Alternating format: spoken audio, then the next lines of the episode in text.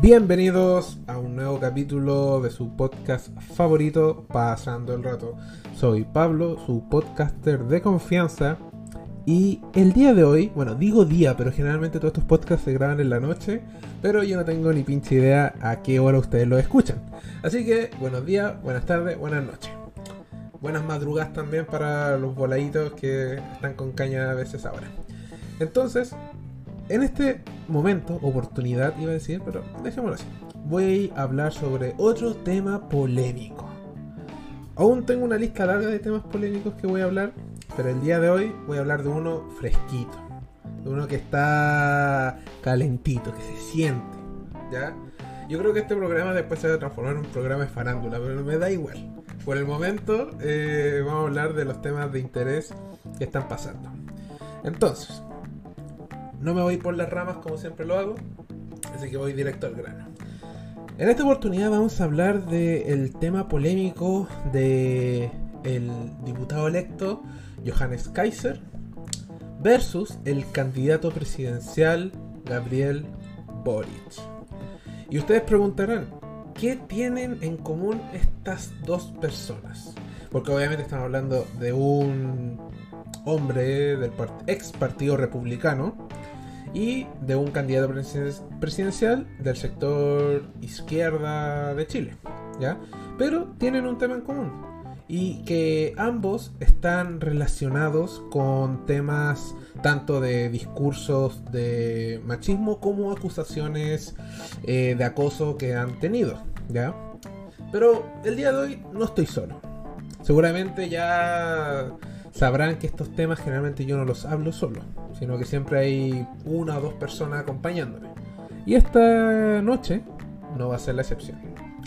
El día de hoy me encuentro con Katherine Rojas, una ya amiga hace harto tiempo, un par de años creo, dos, tres años.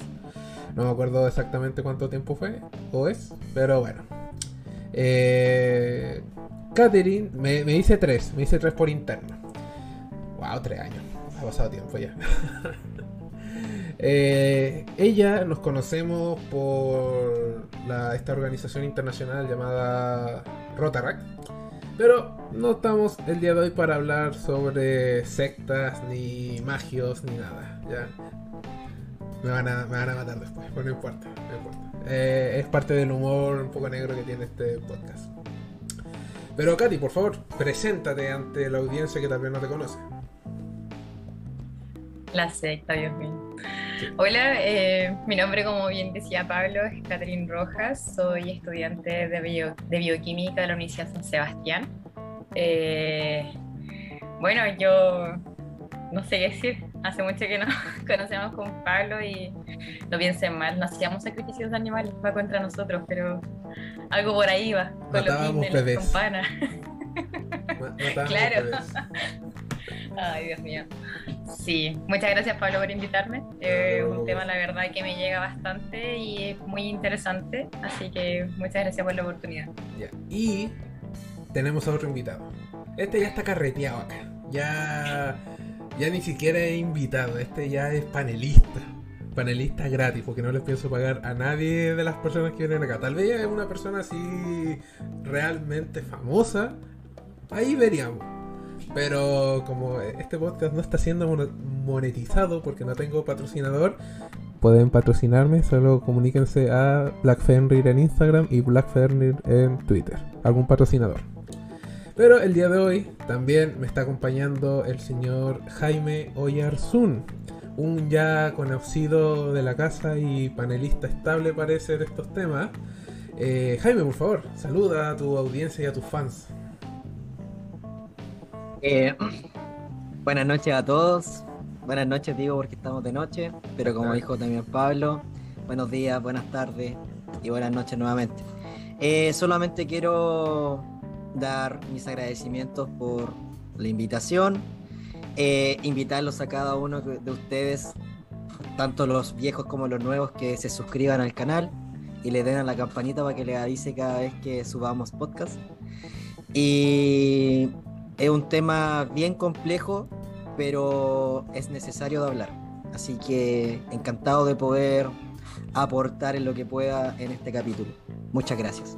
No, de nada, no, en realidad yo les agradezco a ustedes dos por eh, acompañarme en este minuto sobre hablar sobre este tema, que igual es un tema bastante complejo, porque es un tema que no es nuevo en, nuestra cultura chilena y tampoco es nuevo a nivel mundial. Incluso antes de que empezáramos a grabar, nosotros igual tuvimos una pequeña reunión de pauta, empezamos a conversar sobre este tema y comentábamos que a nivel mundial eh, hay personajes que son bastante conocidos que han pasado también por este tema de, de acoso, de acosar, de comentarios machistas, misóginos, porque si las personas que son más cercanas a la política podrán recordar que en las últimas elecciones de Estados Unidos el actual presidente Biden fue duramente criticado y acusado de pedofilia. Eh, creo que más de alguna oportunidad lo relacionaron con el caso eh, de Epstein. Epstein. No me acuerdo bien cómo se pronuncia bien el apellido. Epstein. Jeffrey Epstein. Jeffrey Epstein, claro. El presidente Biden estuvo, lo han acusado varias veces de estar relacionado con este, con este hombre. Eh, Trump también ha sido acusado de este tipo de cosas, no solo en su carrera política, sino en su carrera actoral y su carrera como eh, emprendedor, economista, etc.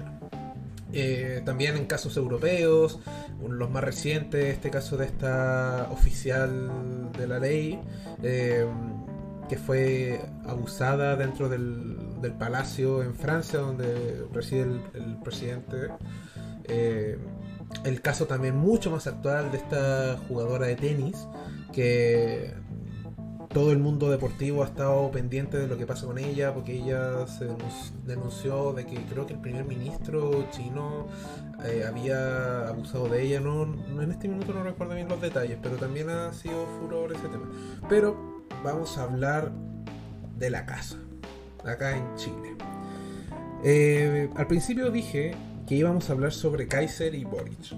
¿Por qué Kaiser primero? Kaiser, para los que no lo conocen, es un diputado electo por el distrito 11, si no me equivoco, 10 o 11, en donde, que es, que es del Partido Republicano, bueno, ahora renunció, ya no es parte del partido, podríamos decir que es independiente pro-republicano, en donde a este caballero, antes de entrar, digamos, al mundo de la política dura, como está ahora, él hacía varios capítulos de conversaciones como esta por, YouTube por, bastante tiempo, por muchos años, aparte de su interacción en Twitter con sus seguidores y con haters eh, de distintos temas. Él, ahora que salió electo, Twitter desencadenó una cadena de, de su pasado en donde él hablaba pestes de mujeres, de inmigrantes, de bueno, extranjeros en general,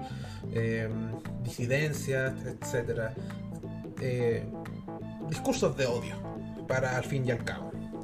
Y después tenemos a Boric, que todos saben, candidato presidencial del sector de la ala izquierda de Chile, eh, que ha sido acusado por distintas diputadas que están actualmente en ejercicio, que después borraron los Twitter, pero como ustedes saben, en Internet queda todo. Eh, entonces a Boric se le ha acusado de, acoso, de acoso sexual, eh, que es algo bastante grave, porque tenemos a un candidato presidencial que ya tiene eso en su historial y hasta el momento no se ha solucionado. Yo sé que tal vez personas que son pro Boric eh, o que son contra Cast estén escuchando esto y van a pensar que yo vengo acá a tirar mierda a, este candidato presidencial. Pero no es la intención de eso, sino es dar a conocer eh, que el acoso en tanto figuras conocidas y que van a tener una relevancia política en nuestro país Porque no solo estamos hablando del poder ejecutivo con Boric, sino que estamos hablando del poder legislativo con Kaiser y otros diputados que están en ejercicio, que van a estar en ejercicio el próximo periodo y que han estado metidos en estos problemas de acoso, abuso, violaciones. Eh, que es un tema complejo, es un tema complejo. Igual me gustaría, porque no quiero hacer acá un monólogo, ¿ya? Entonces me gustaría saber la opinión de cada nuestro invitado. Empecemos por, por Katy. Dime, Katy, eh, yo sé que tú eres una mujer de derecha, eh, tienes tus valores muy bien planteados, pero me gustaría saber tu opinión. Por ejemplo, dice que Kaiser es una persona de derecha, extrema derecha, cosa que tú no lo eres, porque tú tienes los dos pies bien plantados en la tierra. Pero dime, ¿qué, qué opinas de todo este tema de de abuso, de acoso que tienen estos personajes políticos. Hay de destacar y aclarar antes que me fueren. Eh... No, no funen a nadie, por eh, favor. O si no, no, van a venir más. no, la verdad me da lo mismo, porque la gente tiene que aprender a respetar opinión, o mientras que yo no lo eh, no los insulte. Yo creo que ese es como un principio para poder discutir y una de las cosas que me encanta hablar contigo, Pablo, es que tenemos formas de pensar muy similar, pero a lo mejor no distingue, o sea, somos distintos en los caminos. Pero, pero eso. Escucha, con respecto a Kaiser, este último tiempo ha sido bastante fuerte para mí. Siento que ha sido una semana llena de emociones, ansiedad, eh, decir como, ay, perdón, lo grabé. Eh, como tanta hipocresía, cómo no te dais cuenta, muchas cosas. De hecho, yo creo que si no fuese por Jaime, yo creo que terminaría odiando a todo el mundo. eh, de un poco tratar de entender también el resto de la psicología prácticamente que te enseñan en la universidad, tratar realmente de aplicarla en estos casos, porque de verdad yo creo que la tolerancia se me va a pique, no, ya no me queda a esta altura. Con respecto a Kaiser, hacíamos un análisis el otro día. Hay que estar muy enfermo para hablar así. Tenéis que no podía justificar a una persona que da como comentario así como no me he casado, no he tenido pareja porque eh, no he encontrado mujer que esté dispuesta a darle placer y que, no sé, cumpla como deberes del hogar, creo que algo mencionaba así. Porque para mantener una mujer empoderada, no, que baja. Y es como, ¿quién te hizo tanto daño? Y uno se ríe con esta frase, pero es cierto lo que yo encuentro por, los tweets que he leído y entrevista que él ha dicho, eh, que él, eh, tiene este humor negro, este humor sarcástico, que no dice, que todo lo que ha dicho él no lo siente, que es humor, que es este ironía, pero obviamente uno habría que ser bastante ciego para creerle de que este tipo de humor es permitido. Por ejemplo, uno, puede pensar año 2000, 2005, 2010 incluso, 2012, que este tipo de humor estaba permitido, tanto en series, películas, en la televisión, etc. Pero ya no estamos en esa época, estamos en una sociedad en donde tenemos que respetarnos. Y la mentalidad de, Kaiser y de bastantes adherentes de él eh, da para pensar de ¿por qué siguen viendo a las mujeres como personas de segunda, tercera clase? Eh, si al final, por dar un dato, el padrón electoral es mayormente mujeres que hombres. Entonces, si es que, por ejemplo, todas las mujeres de Chile se unieran para votar a ciertas personas, este grupo eh, machista y misógino nunca saldría. Pero lamentablemente, y acá no quiero, eh, porque este es un tema muy sensible, y, y hay un, grupo de gran, de gran cantidad de mujeres que vota por este personaje. Por ejemplo, la persona que yo, en mi opinión, es como la representante de las mujeres republicanas es eh, Marinovich, María Teresa Marinovich. O por lo menos es la que más ruido hace, ¿ya? y el pensamiento de ella, al ser reconozcámoslo, es una mujer para mí empoderada, es una mujer que se hace respetar. pero aún así tiene un pensamiento muy retrógrado para el resto de, de las mujeres. Pero por ejemplo, Jaime, tú querías comentar algo, dime. Yo quería comentar que una excusa bien vieja cuando uno dice cosas que piensa, pero que la sociedad entiende, las, eh, las juzga, es decir, eh, no es que es humor negro y ustedes no lo entienden. Pero hasta qué punto el humor negro es verdad en cierta forma. Porque eh, de partida el humor negro debe dar risa. Debe haber gente que se ría y, además también admitirlo en algún momento y decir es humor, hashtag humor o algo así para poder que se entienda como que es sarcasmo por último. Pero el problema también de escribir tonteras es que cuando tú lo escribes, la otra persona lo lee con diferentes tonos y la otra persona es la que coloca el tono. Entonces, si tú haces humor escrito, si no hay nada que pueda ayudar para poder entender a dónde quieres llevar el humor, eh, es probable que todo el mundo lo lea como quiera y te juzguen. No estoy diciendo que este sea el caso, estoy diciendo solamente que cuando uno hace humor negro, tiene que, por último, o subir un video y contar el chiste negro, pero no escribirlo, porque al final eh, se, se, puede llegar a entender como que tú realmente piensas eso. Pero yo sinceramente en este caso siento que lo está utilizando como excusa y que realmente creía eh, a destajo todo lo que dijo. Claro, porque una cosa es que yo creo que todos en su momento nos hemos tirado un comentario machista, misógino, sexista, racista, clasista eh, en algún momento de nuestra vida. O sea, nadie es perfecto. Todos nos podemos equivocar y en especial en el, enojo del momento decir una estupidez. Acá el que esté libre de todo pecado que lance la primera piedra. Pero eh, lo que él dice y revisando su historial, tanto 2021 hasta 10 años atrás, son comentarios eh, repetitivos en el tiempo tanto sexistas, machistas, misóginos, racistas, clasistas, todo lo que tú queráis, son comentarios que vienen con el tiempo, no es algo de, de una sola vez. Entonces, que diga esto de humor negro es para no creer. Katy, ¿qué opinión tienes acá sobre este tema? Como mencionaba Jaime, Dios bueno, un tiempo, fui bastante irónica, sarcástica, tenía un humor negro bastante rígido. Pero a pesar de eso, hay que saber reconocer los límites. Más cuando hay un tema en boca. Con respecto a lo que decía el tema de las mujeres, en el 2018 se hizo una de las, bueno, en la Universidad de las Tomas Feministas, que duró bastante tiempo, justamente en su universidad, fue la universidad que más duró en Chile duró meses, tuvo que meterse la Cámara de Diputados, presionar para bajar la toma, no sé si se acuerdan de eso. Sí, recuerdo. Y ahí te das cuenta de unión.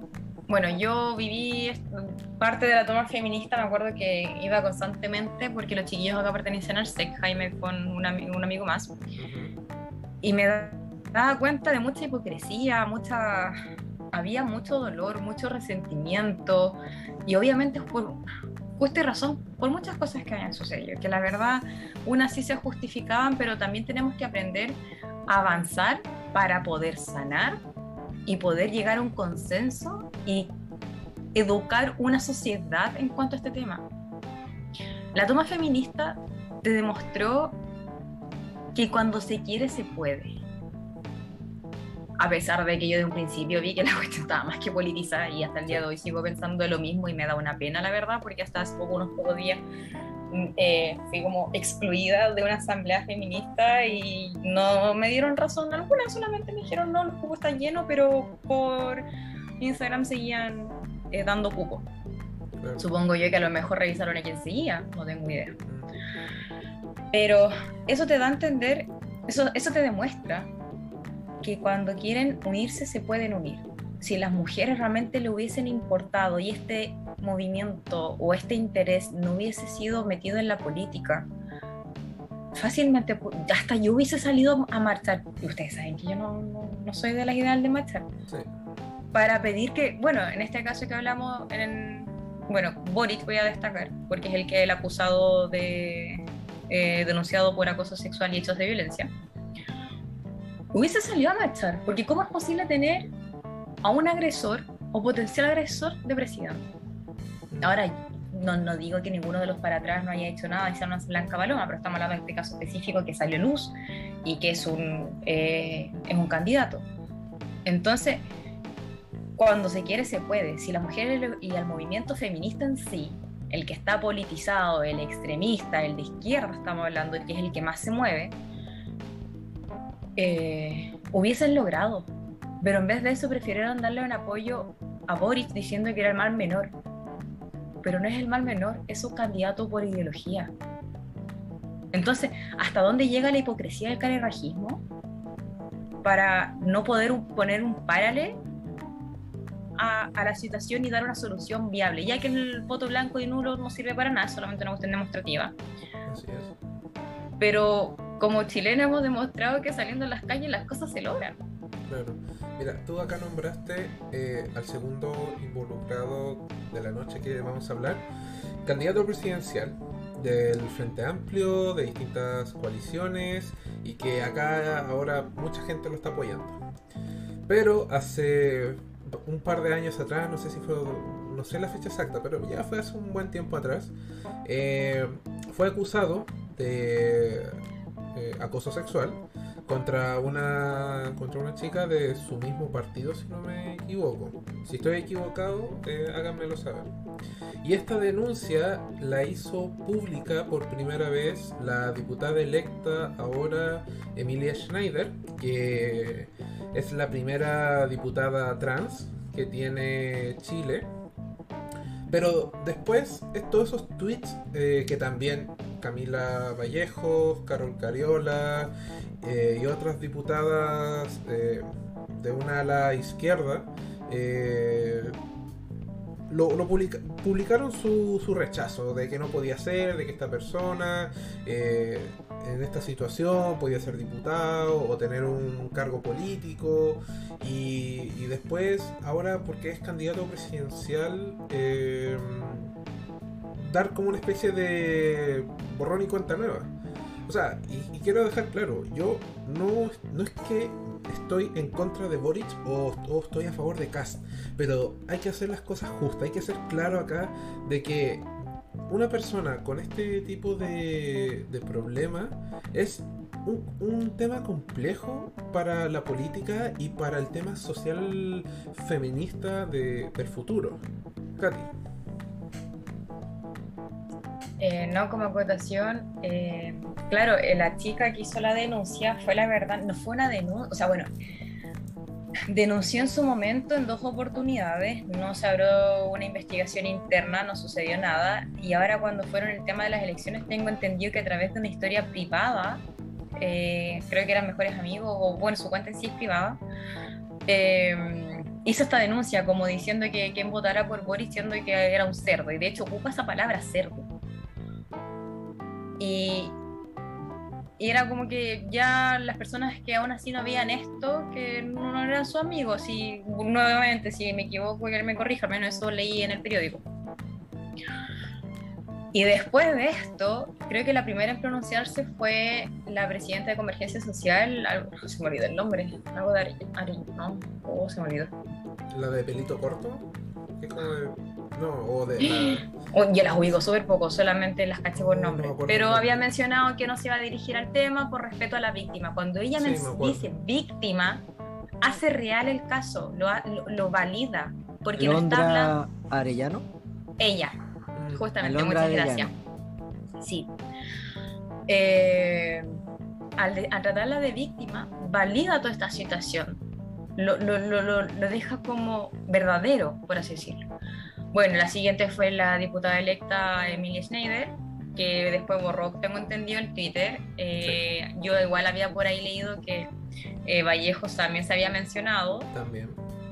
y me impresionó que hace poco dijo que eh, ella, según ella, Boris había respondido bien ante la situación. Responder bien para ti, ¿qué es? Decir, estoy abierto a investigación. O en vez de porque la verdad el partido lo único que fue a hacer fue silenciar y varios adherentes del partido de Boris dijeron que le pidieron a la chica que no denunciara, que por favor se mantuviera al margen y que guardara silencio. ¿Cómo es portarse bien ante eso? Pero hay que considerar, y no voy a, no, no voy a jugar al empate ni nada, porque encuentro que cualquier incluso indicio de que una mujer fue abusada, eh, violada, eh, es totalmente inaceptable. Eh, pero esto no es nuevo. O sea, tenemos bastante historia. Incluso voy a nombrar que creo que es como un caso bastante llamativo en el sentido negativo eh, sobre el partido de la UDI. Yo sé que tal vez acá como un poco derecha la situación, me, van a mirar feo, pero por ejemplo tenemos el caso del hijo de Pepa Hoffman. Y que está acusado por violación.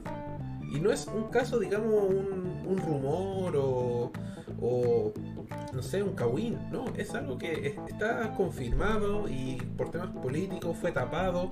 Pero, como dije, Internet no olvida. Y todo el tema siempre va a estar ahí pendiente. Y tenemos otros casos.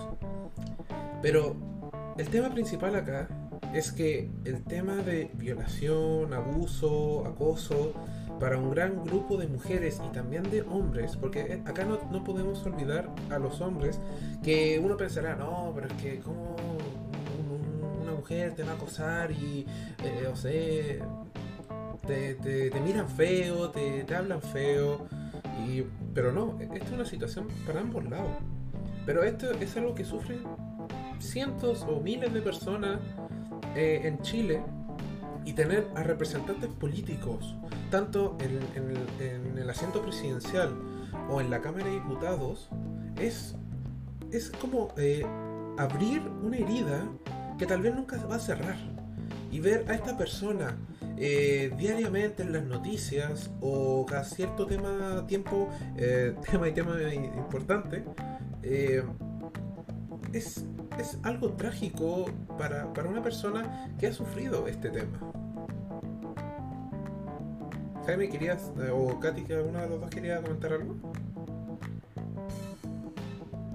Jaime. Sí, sí, sí, sí. Y una de las cosas que quería comentar es que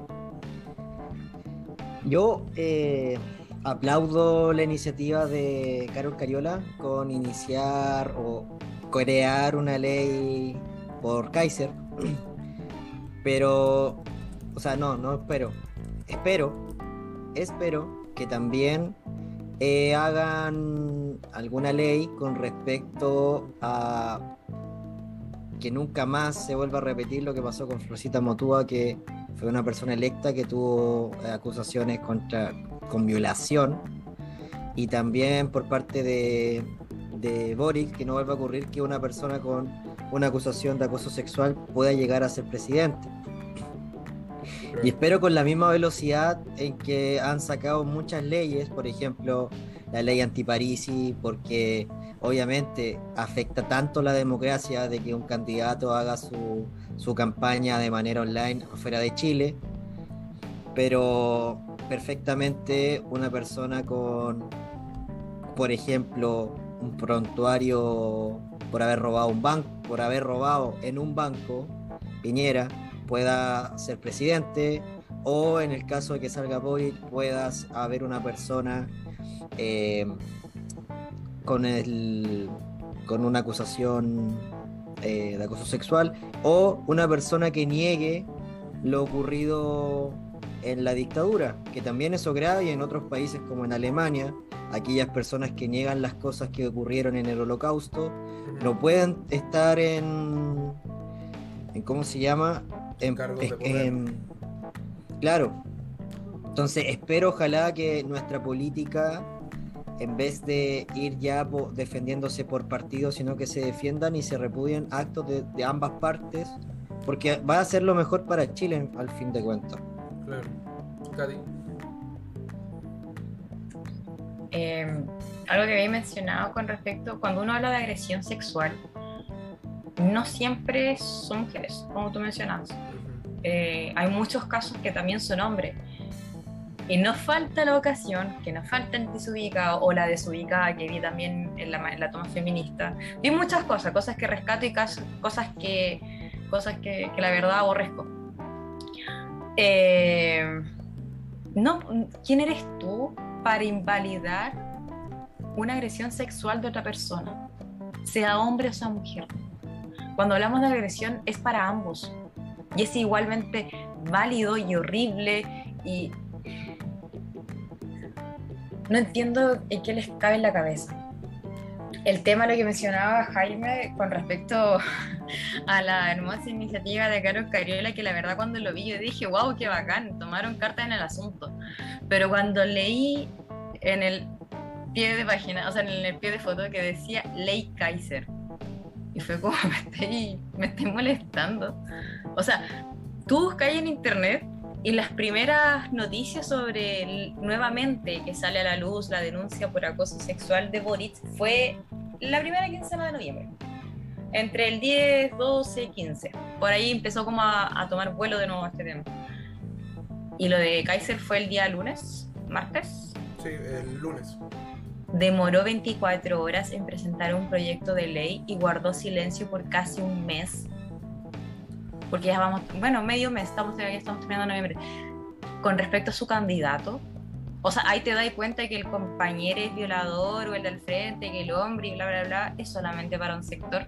Yo no estoy justificando que uno es violador más que otro, pero estoy diciendo que si vamos a crear una ley que nos incluya a todos, hombres y mujeres, igualitos, parejos para todos. Es que acá se ve el tema político que al final, para ciertas personas, claro. yo sé que tal vez para la, la persona de a pie, común y corriente, como nosotros tres, eh, al ver un caso de, en las noticias de, de abuso o violación, tanto de un hombre, mujer, menor de edad, etcétera, nos va, nos va a generar un rechazo al momento. Pero, por ejemplo, en el mundo político, que uno ve en, en las redes sociales, en los comentarios de, de los mismos políticos, donde pesa más el tema político que el tema social en algunos aspectos. Y acá se está viendo eso, de que si es una persona de, del, del, lado opuesto, del bando opuesto políticamente, lo hacen pebre. ¿Cuántos, eh, por ejemplo, cuando fue el tema de Florita Motuda, que lo podríamos catalogar como una persona de izquierda, ese parásito desapareció. Claro, ¿cuántas perso ¿cuántos personajes de derecha le hicieron la guerra por las acusaciones de, abuso sexual que tenía? Pero cuando estamos hablando de casos como el hijo de Pepa Hoffman, eh, guardan totalmente silencio. Y es lo mismo que está pasando acá. Eh, Boric está acusado de acoso sexual a una, a una, a una mujer, a una chica, y, y personas como Carol Cariola, eh, Camila Vallejos, eh, Emilia Schneider, etcétera, etcétera, etcétera, personas del sector de su coalición guardan silencio o le, bajan el perfil. Obviamente por una, por una razón política, porque es su candidato presidencial, porque no quieren que salga Cast. Entonces, al final es como que son tantas cosas en la balanza que, que al final no se hace nada, guardan silencio para tratar de conseguir un objetivo que es la presidencia y que tal vez cuando sale Boric nunca van a hacer nada. Como por ejemplo eh, pasó con Biden, después de todas las acusaciones que tuvo, de todas las noticias que hizo revuelo, y ahora es presidente, eh, yo no estoy en contra de Biden, yo quería que saliera Biden, a pesar de todas sus cuestiones. Eh, más que nada porque no quería que saliera Trump, y es como lo mismo que está pasando ahora. Pero es un tema que, que roza entre lo moral, inmoral, que uno al final no sabe qué hacer. O sea, es como, ya voto por Boric porque no quiero que salga un fascista como Cast, pero ¿a qué precio? ¿A, a, al destruir mis valores? ¿De elegir a una persona que está acusado de, de, de acoso sexual? Entonces, como que desecho mis valores para, para que no salga un fascista como Cast. Pero eso también me hace ser una persona mala, porque estoy votando por alguien que igual cometió algo malo. Es, es complejo. volvemos, tuvimos un pequeño problema técnico, pero volvemos. Eh, estábamos en el tema que al final uno, ¿qué decide? Eh, ¿Votar por alguien a costa de sus principios morales? Porque claro, eh, si hacemos la balanza entre ambas personas, uno puede generar mucho más daño que el otro en aspectos sociales, pero el otro está acusado de cosas que el otro no. Entonces, es compleja la decisión. Yo sé que muchos van a hacer la vista gorda al caso de Boric y van a votar por él, eh, a costa de sus principios, pero es algo que nos podemos permitir como sociedad debido a que somos una sociedad bastante machista la chilena y los casos de abuso y de acoso hacia mujeres y minorías eh, de cada día. Jaime. Sí, he escuchado muchos argumentos de que es que votar por Boric es, menos, es el menos malo. Y lo único que yo pienso con respecto a eso es que no existe lo menos malo, solo existe lo malo. Y si ambas partes son malas, lo único que va a traer algo a Chile va a ser algo malo, porque finalmente eh, quizás muchos piensan como, ya, pues sin importa, es solamente una mujer la que tuvo esa experiencia, pero CAS podría afectar a miles. Pero, ¿qué ocurre con la sororidad? ¿Qué ocurre con que esa persona va a tener que, cuando hable el presidente por la tele, va a tener que verlo? O esa persona va a tener que ver que su abusador o acosador eh, ahora tiene una diferencia de poder con ella, por lo tanto él puede hacer y deshacer. Es diferente acusar, como dijimos en el podcast anterior, a alguien del barrio que aún así es difícil y normalmente sale impune debido a a esta sociedad. Pero imagínate el presidente que tiene más encima en un, en un Chile que es presidencialista, el poder es presidencialista. Entonces, si Piñera con, hizo generó corrupción y quedó impune. Imagínate lo que puede hacer esta persona. Claro. Y no solo. Al tiro también la, el pase, Katy.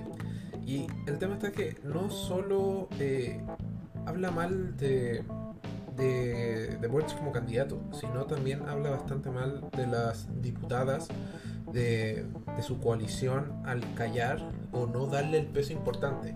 Porque como se mencionó recién, eh, cuando fue el tema Parisi, sacaron toda esta propuesta de ley Parisi, eh, ahora la ley Kaiser, em, o otras leyes que han sido súper expeditas. Y, pero con el tema Boric, como que están tratando de patearlo lo más posible. Y, siento que es por el mismo tema y razón que dije recién. Porque no quieren que salga Cast. Entonces hacen la vista gorda como pasó en Estados Unidos, porque la gente no quería que saliera eh, Trump. Y entonces, ¿qué pesa más? ¿Los valores o tu ideología política? Katy. Em, me había olvidado cuando ahí mencioné su primer, en la primera, la primera vez el tema del hijo de la Pepa Hoffman. Eh, la verdad, hay que ser súper consecuente yo entiendo que ella es una persona, ella no puede eh, justificar ni apelar por los actos de sus hijos. Son personas distintas y la verdad es culparla a ella. Si le dio una, oye, la, crianza que le di, el tipo puede salir sociópata y, y, era nomás, porque también, bueno, hay un ejemplo que es de predisposición para mucho otro tema. El punto es que ella debe haber hecho lo correcto, porque no representa no es solamente madre de un hijo que fue acusado de violación, sino que ella representa a todos sus votantes y una población, a un distrito. Yo creo que lo más cuerdo es ella que ella, en vez de abstenerse, haber dicho, ¿saben qué chillo? Yo acá me retiro, doy un pie, doy un paso al lado, porque acá hay conflictos de interés. Mi hijo eh, está pasando por esta denuncia y yo no creo que sea correcto que voten esto.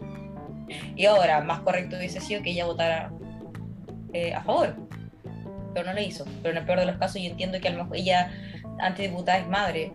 Pero no podéis decir me abstengo porque faltaba debate. Muchas cosas faltan debate, pero se necesitan sacar con urgencia y si no lo van a hacer bien al tiro, entonces se empezará a arreglar en el camino. Pero no podéis dar esa excusa, esa excusa tanto. Ahora, lo que como comentaba Jaime, una de las cosas que la verdad me dolió y siento que, bueno, yo creo que si lo escuchan amigos, eh, espero que sean comprensivos. Eh, que creo que de hecho ya no siento como esa amistad plena con ciertas personas por sus comentarios. Decir que es solo una mujer es como... Perdón, no es solo una mujer. Este año se incrementó el porcentaje de denuncias de violación, acoso y abuso. Siendo que supuestamente van progresando, el tema ya está en debate, ya cachamos que hay tellas que no se tiran y actitudes que no se tienen que hacer, que eso está más que reprobado, y aún así siguen aumentando. Entonces, me decir, sí, es que yo tengo amigos de la comunidad eh, LGBT, LGBT, más. más. Y ahí me quedé, perdón, lo siento, estoy todavía aprendiendo. Me voy a disculpar, pero no, hay, no es ponerle una balanza.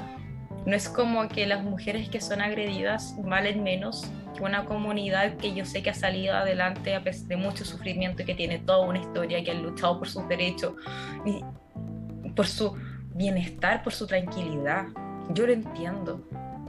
Pero como decía Jaime, mal es malo y punto. No, en este caso no hay un menos malo entre un candidato que tiene a lo mejor unas ideologías de odio y otro que es acusado de acoso sexual. No puede decir él es menos malo. O sea, está invalidando toda esa población que fue agredida, que cree que en Chile mujeres y hombres es bastante alto. Se cree que por lo menos 9 de 10 mujeres han sido acosadas, han sido abusadas y han sido violadas. O y o han sido violadas. Entonces, ¿cómo podéis decir? Es que es solo un caso. No es un solo caso, no podéis poner en la balanza y eso me da pena. Porque te voy a hablar un caso personal y creo que es primera vez que lo hablo como abiertamente y me, me remueve. pero quiero no entrar en detalles, pero creo que es necesario para que la gente entienda. Yo sufrí un caso de agresión, acoso, hace muchos años, en el 2012, y me tomó cuánto, 8, 9 años, decir, ok, esto realmente pasó y no fue mi culpa, y de hecho todavía me estoy culpando. De hecho, lo que me removió esto fue el caso de Martín Pradena, de ver cómo las cosas estaban quedando impunes y no pasaba nada, y que la justicia ahí pasaban días y no sucedía nada.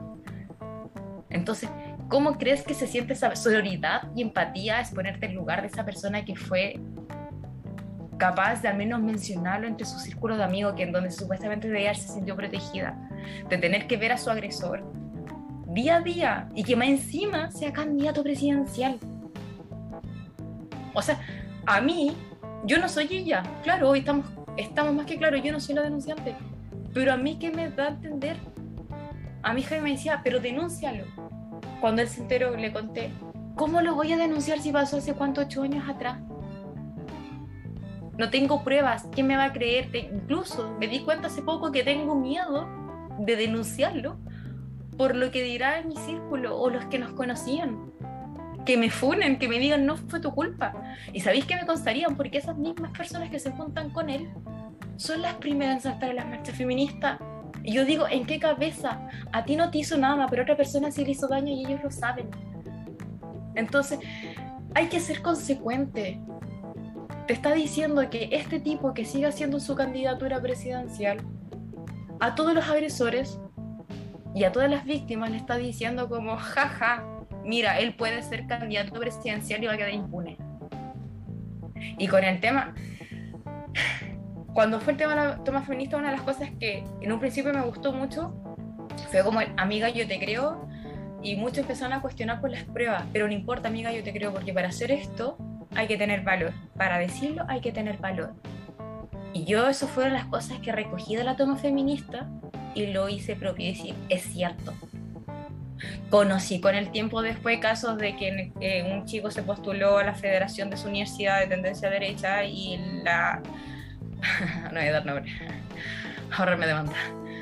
La agrupación contraria llegó a acuerdo con una niña para que lo acusara de violación Este chico hasta el último momento dijo que era inocente y lo llevó a la corte y salió inocente porque la chica reconoció que le habían pagado y le habían pedido que hiciera esta funa. Lamentable. La verdad lamentable, pero no podéis predisponerte así en los casos de agresión. A esa chica yo la funaría después. Nada que hacer, porque cada uno toma sus decisiones. Pero no podéis poner en duda una agresión. No puedes poner en duda una violación. ¿Dónde está el amiga yo te creo, el MeToo hashtag y todas esas cosas que salieron, que la verdad se inundaron las redes sociales en su momento? ¿Dónde están? O sea, la hipocresía entre mujeres, ¿qué tanta es de decir pesa más una comunidad que otra?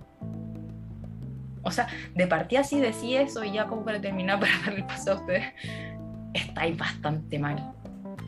Porque son dos actos de odio, son dos actos de violencia que no podéis poner una balanza.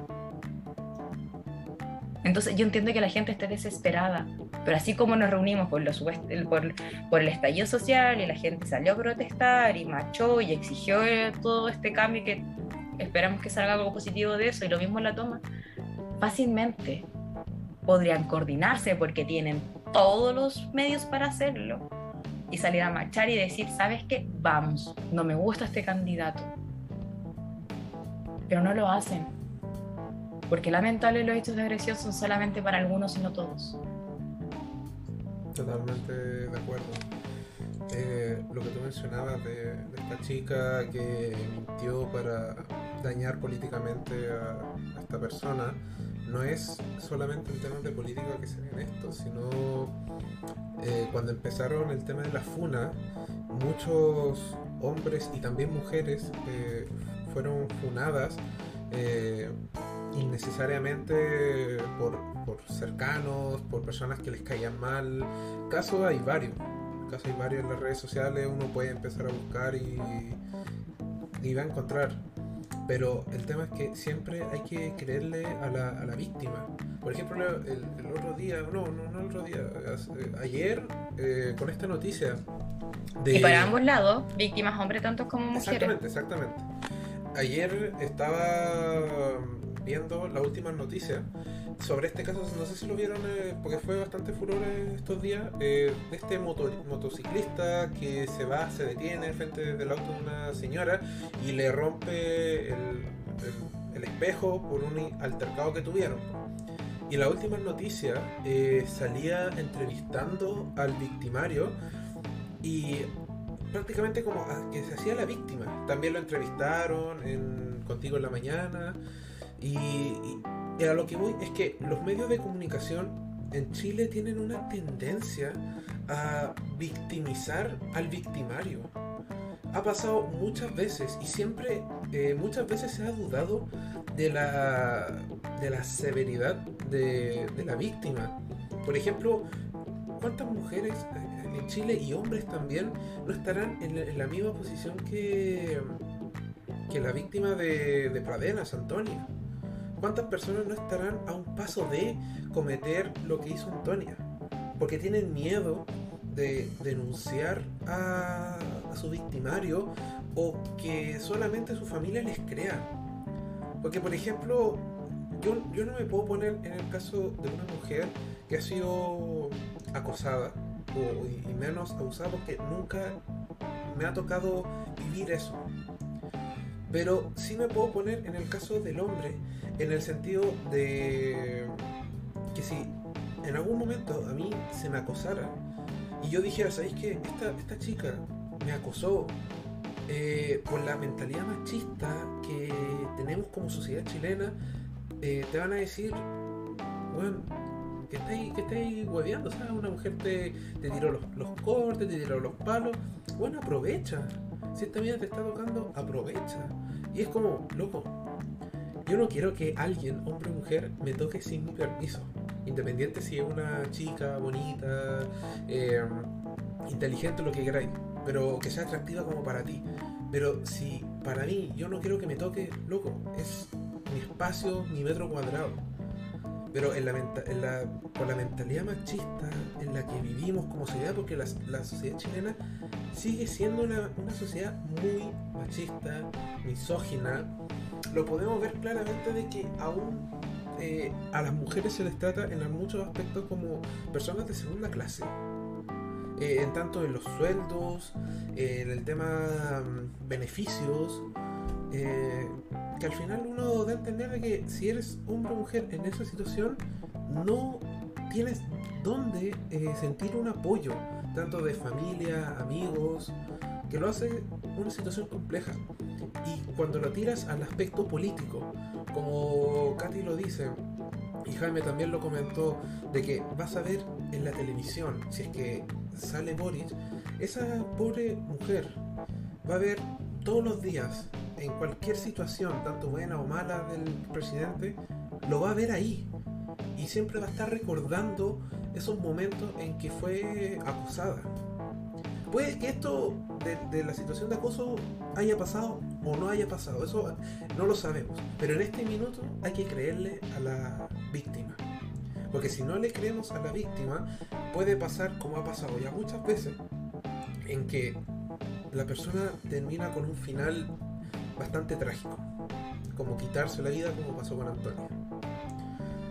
Pero por temas políticos y por cómo está polarizado el país entre extrema derecha y para algunos una extrema izquierda, para mí Boris es izquierda solamente, ni siquiera lo tira extremo. Pero prefieren tomar una postura de ¿sabes que Voy a votar por el mal menor. Ok, Boris hizo esto. Pero con Kass las cosas van a estar peor. Entonces prefiero hacer la vista gorda y sé que ya, te doy el voto a ti. Porque Boris sí puede tener este caso de acoso. Pero con Cass, y esto no, lo es, no es solo una opinión mía, sino también una opinión que veo, porque hice mi estudio, hice, hice la tarea de estar en las redes sociales comiendo mierda en Twitter, porque Twitter en este minuto es una matanza de todos contra todos, sector izquierda-derecha. Y veo cómo personas de izquierda eh, desmenuzan encontrando hasta la más mínima falla del programa de CAS, que son varios, y no hay que buscar tanto para encontrar fallas. Eh, tanto eh, por ejemplo, del el, aborto a tres causales, que lo puede cancelar si sale presidente, derrogar, por la palabra, eh, el tema de matrimonio igualitario, adopción homoparental, etc. Entonces, vuelvo al punto de que la gente tal vez va a ser la vista gorda en el caso de Boris para que en el futuro eh, una mayoría silenciosa que son eh, mujeres, eh, disidencia, LGTB, etc., puedan tener sus derechos intactos, pero a costa de una, de una víctima que sería esta chica que tiene la denuncia eh, por Boric. Jaime.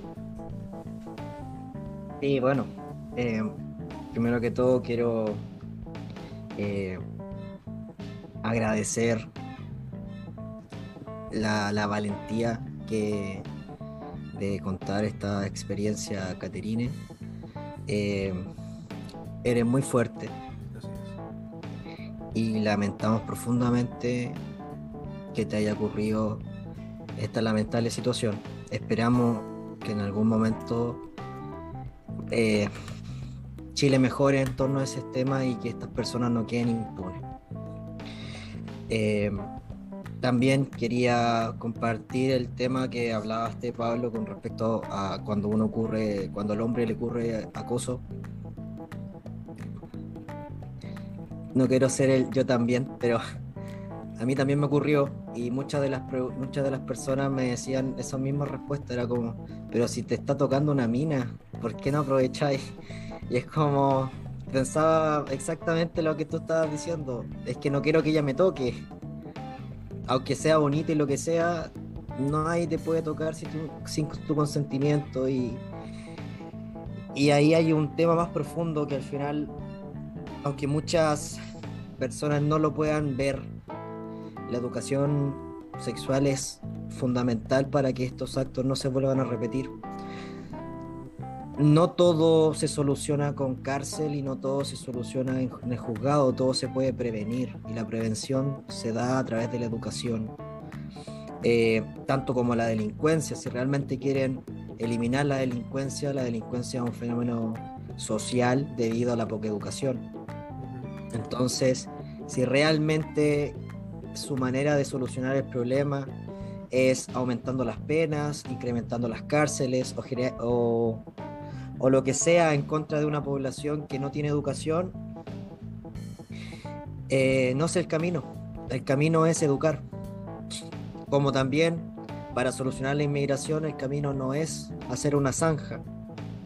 No es tampoco hacer que todo el mundo llegue a Chile sin ninguna manera, sin ningún papel o sin ningún dinero. Hay que solucionar el problema haciendo planes y programas. Y realmente así vamos a solucionar los problemas.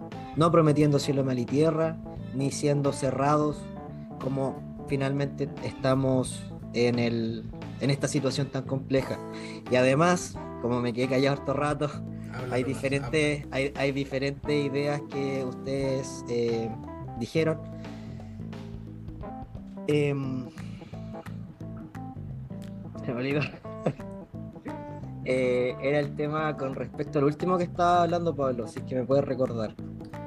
Uf, eh, estaba inspirado, bueno, yo ni siquiera sé lo que dije. Eh, fuck. sobre el tema de que pesa más una cosa que la otra. Bueno, para, para poder también dejar en claro, cuando yo di el ejemplo de, que muchas personas podían pensar el que al final era una persona la que se estaba afectando y podíamos proteger a miles, quiero dejar en claro que esa no es mi postura. Yo, ah, ya me acordé. Yo estoy a favor del tema de que el muy de acuerdo con lo que decía Caterine, que es el salir a marchar sin ninguno de los dos te representa y desgraciadamente la, la votación es elegir entre uno y el otro y sí, que gana la opción eh, blanco o nulo o gana la abstención como ya vimos en esta, en esta elección, no cambia. No tenemos otra. Finalmente, si es que no se llegase a demostrar el fraude electoral que cierto, cierto partido está eh, acusando, no vamos a tener que finalmente tener un presidente como Caso, un presidente como Boric. Entonces, si es que ustedes no lo representan, se puede salir a marchar. No puedo salir a marchar solo, porque una persona no va a lograr hacer un cambio. Pero si ustedes están en la misma parada que yo, en el sentido de que por sus valores no pueden, eh, no pueden elegir a ninguno, y finalmente tampoco la parte oficial por la votación no va a sacar ninguna solución a favor de lo que pensamos. La única opción que nos queda es poder demostrar nuestro descontento y por redes sociales desgraciadamente nos va a llegar el problema. Se tiene que salir a marchar, pero de una forma pacífica, sin destrucción, sin afectar a las pymes, sin afectar a nadie. Solamente salir a mostrar, caminar y eh, repudiar lo que está ocurriendo en Chile. Eso, muchas gracias. no, muy bien todo lo que dijiste. Pero yo quiero rescatar lo que dijiste al principio. Sobre el tema de que todo el tema de, de abuso, acoso, violencia, crimen, es un tema social. Y es un tema que se puede mejorar desde, desde la infancia. ¿Ya? Pero acá tenemos un problema. Y un problema que llevamos teniendo hace incluso de vuelta de la democracia. Y que ahora en el, en el, en el contexto en el que vamos a estar en 2022, 3, 4 y 5, es, lo va a ser mucho peor. Que es el tema de que todas estas leyes eh, se hacen en el Congreso. Y el Congreso actualmente, bueno, 2022, va a estar 50 y 50. Tanto en diputados como en senadores. Y lamentablemente, por toda esta polarización extrema derecha con una izquierda, extrema izquierda, eh, se está demostrando que muchos personajes que antes se consideraban centro derecha se están tirando más a la extrema derecha. Como por ejemplo ahora RN, Evópoli, que supuestamente era la evolución de la política, que venía a dar un aire fresco, pero como siempre he dicho, Evópoli es el plan infantil de la UDI. De la UDI. Pero ¿qué voy con esto? Que actual, el 2022 va, vamos a tener bastantes republicanos. Republicanos como Kaiser, con su historial de misoginia, o al otro diputado, que no me acuerdo el nombre en este minuto, que también es del Partido Republicano, que Fiscalía lo está investigando por fraude al fisco. Búsquenlo en redes sociales, está calentito eso también. Eh, y aparte tenemos un sector de derecha más tradicional, más austero, que no está de acuerdo con una mentalidad tal vez más liberal o una mentalidad más de izquierda, que lamentablemente Chile ya está polarizado entre izquierda y derecha prácticamente en un buen porcentaje. Entonces, ¿cómo... Agustín Romero, sí, creo que... Entonces, ¿cómo podemos tener un mejor país si una buena cantidad de personas, porque no olvidemos que CAS salió a segunda vuelta con prácticamente 2 millones de personas. No es el total del padrón electoral, pero son aún 2 millones de personas y que seguramente en la segunda vuelta van a ser más de 2 millones. 2 millones 500 o inclusive 3. Sumando los votos tal vez de Sichel, algunos de Parisi o algunos que no fueron a votar. Pero entonces, ¿cómo lo hacemos para mejorar la educación, para tener una mejor sociedad si nuestros representantes políticos en las cámaras no se ponen de acuerdo por sus propios intereses y valores. Por ejemplo, en el tema sexual, que es el tema fundamental de este podcast. ¿Cómo podemos nosotros mejorar eh, en esa área si tenemos políticos de derecha más tradicional que están en contra de la educación sexual eh, en menores de edad? Y no estoy hablando de la falacia que algunos dicen de prácticamente en el kinder estar enseñándole a los niños sobre qué es la gonorrea, qué es la sífilis, sino darles una educación sexual correcta. Enseñarles, obviamente, que los actos que puedan tener sin cuidado traen consecuencias, tantos para él como para ella, incluso para terceros como puede ser un bebé. Y ahí empezamos que, por ejemplo, menores de edad no quieren tener hijos, recurren al aborto. Abortos ilegales que puede generar más muertes, como están en los estudios. Entonces ahí también entramos un tema de que hay una derecha y un sector de la izquierda muy pequeño, DC, PPD, eh, algunos sociales, que están en contra del aborto. Porque no lo encuentran correcto por sus ideologías religiosas que para mí la religión y la política jamás deberían unirse, porque son dos temas agua y aceite, no puedes mezclar esas dos cosas. Pero lamentablemente se mezclan y es lo que provoca que no haya consenso, no haya acuerdos. Y al final, ¿quién paga los platos? Los platos, perdón, el ciudadano da pie.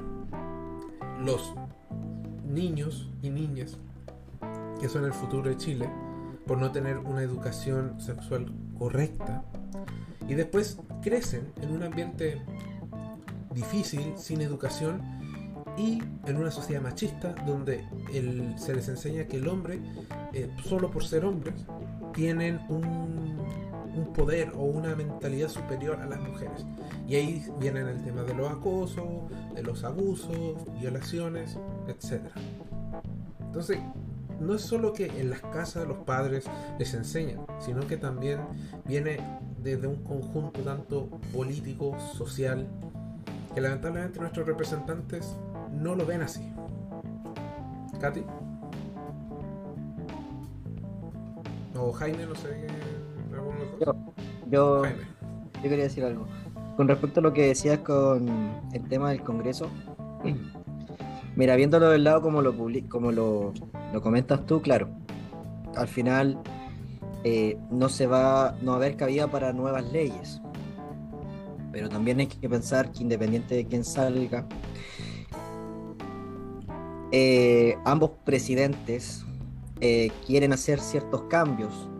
Y estos cambios, algunos pueden ser muy dañinos Por ejemplo, como tú comentabas, el tema de, eliminar la ley de aborto, de tres causales, eliminar el matrimonio igualitario si es que se llega a aprobar el Senado, etc. Viéndolo del lado por el Congreso 50-50, para poder que CAS, en este caso, pueda derrogar una ley que ya había estado eh, aprobada previo a su mandato, si no me equivoco, necesita apoyo del Congreso, no puede llegar y hacerla. La única forma de generar un voto presidencial es en su periodo a leyes que salgan en su periodo. Entonces, en ese sentido, no estaríamos, eh, nos estaría viendo afectada esa comunidad en caso de que en estos momentos se apruebe, eh, con quitarle ciertos derechos que han ganado con el tiempo. Por otro lado, el tema de que le tienen, a que le aterra a los de derecha de que Boris genere una eh, una ideología comunista y que traiga todo el tema.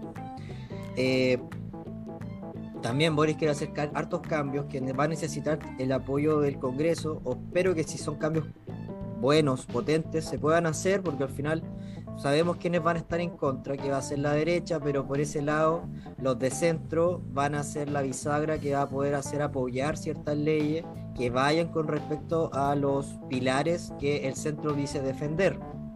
Entonces, por ejemplo, en, un caso de educación sexual, eh, el tema de la educación sexual es importante. Eh, probablemente se generó quizá un error cuando lo trataron de poner, que en cierta forma había niños chicos que le estaban enseñando ciertos tipos de cosas. Me, me comentaba una persona que ella había leído el programa justo cuando le estaban enseñando a su hija y que salía sobre sexo anal y ella estaba en primero básico, segundo básico. Entonces quizá hay ciertas cosas que no se deberían enseñar en esa edad, pero sí más adelante, de octavo en adelante, de séptimo en adelante. Y en esas edades tempranas eh, hablar sobre el tema de, de lo que puede ocurrir en tu cuerpo, cómo va a cambiar, cómo va a evolucionar, eh, algunas situaciones de identidad de género, quizá de que hay gente que le gustan los hombres, gente que le gustan las mujeres, gente que no le gusta nada, quizá eso podría ser un tema ya como un poco más social. No soy experto en educación, no sabría cómo hacerlo, espero que si es que llegase a, a salir una una ley con respecto a la educación sexual lo hagan expertos y se hagan acorde a la edad de las personas, pero sí se debe identificar y sí se debe apalear ese sentido el tema de que no puede ser que en este país sea tan común el acoso, ya de hecho podríamos hasta normalizarlo, el acoso callejero. Eh, lentamente está avanzando esa ley de ir en contra del acoso callejero y que sea fiscalice y se hagan penas importantes.